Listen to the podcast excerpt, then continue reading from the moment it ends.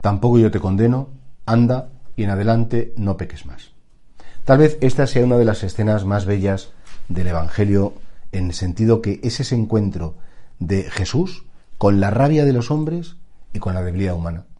Vamos a escuchar cómo hoy en el Evangelio una mujer pillada en flagrante adulterio, bueno, pues la ley mandaba apedrearla. Una cosa terrible, por desgracia, sigue existiendo en algunos países.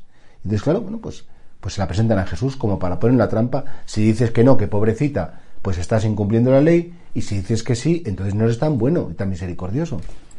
Qué bonito como el Señor, eh, primero, quita los argumentos de los acusadores. El que esté sin pecado, que tire la primera piedra. Esa famosa frase, que hay que entenderla bien, de que yo no tengo autoridad moral para juzgar a nadie, quien juzga es Cristo. Y por tanto los hombres no pueden juzgar. Esos acusadores no tenían ningún derecho a acusar a nadie. Solo puede hacerlo nuestro Señor Jesucristo, que es el juez, el único juez. Pero ni siquiera el juez condena. Porque mira la mujer con cariño, mujer, ¿quién te condena? dice, yo no te condeno. Porque has reconocido tu pecado, porque no has empezado a decir, no, que no es verdad, que es mentira, no. Qué bonito. Y es que hay que entender una cosa. La misericordia solo puede suceder cuando previamente se da la justicia. ¿Quién recibe misericordia? Quien justamente reconoce que se ha equivocado. Como esta mujer. Esta mujer dice, sí, pues lo he hecho mal. Pero no tengo condenadores, se han ido todos.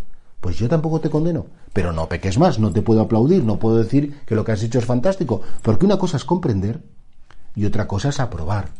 Jesús claro que nos comprende, pero no aprueba las cosas que hacemos cuando no están bien hechas.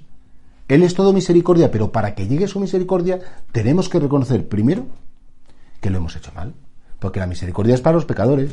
La misericordia es para la gente que necesita ese perdón. Los justos, los buenos, los listos, los santitos, los que nunca se equivocan, esos no pueden recibir la misericordia.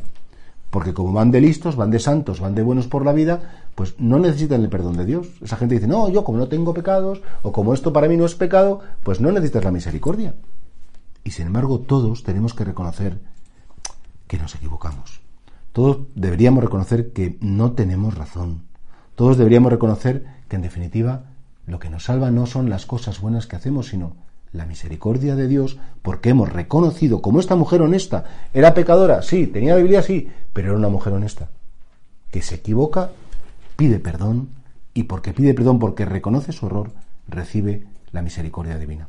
Ojalá también, Dios mío, que yo alcance tu misericordia, pero la pueda alcanzar porque tenga la honestidad personal de reconocer lo que no está bien en mí.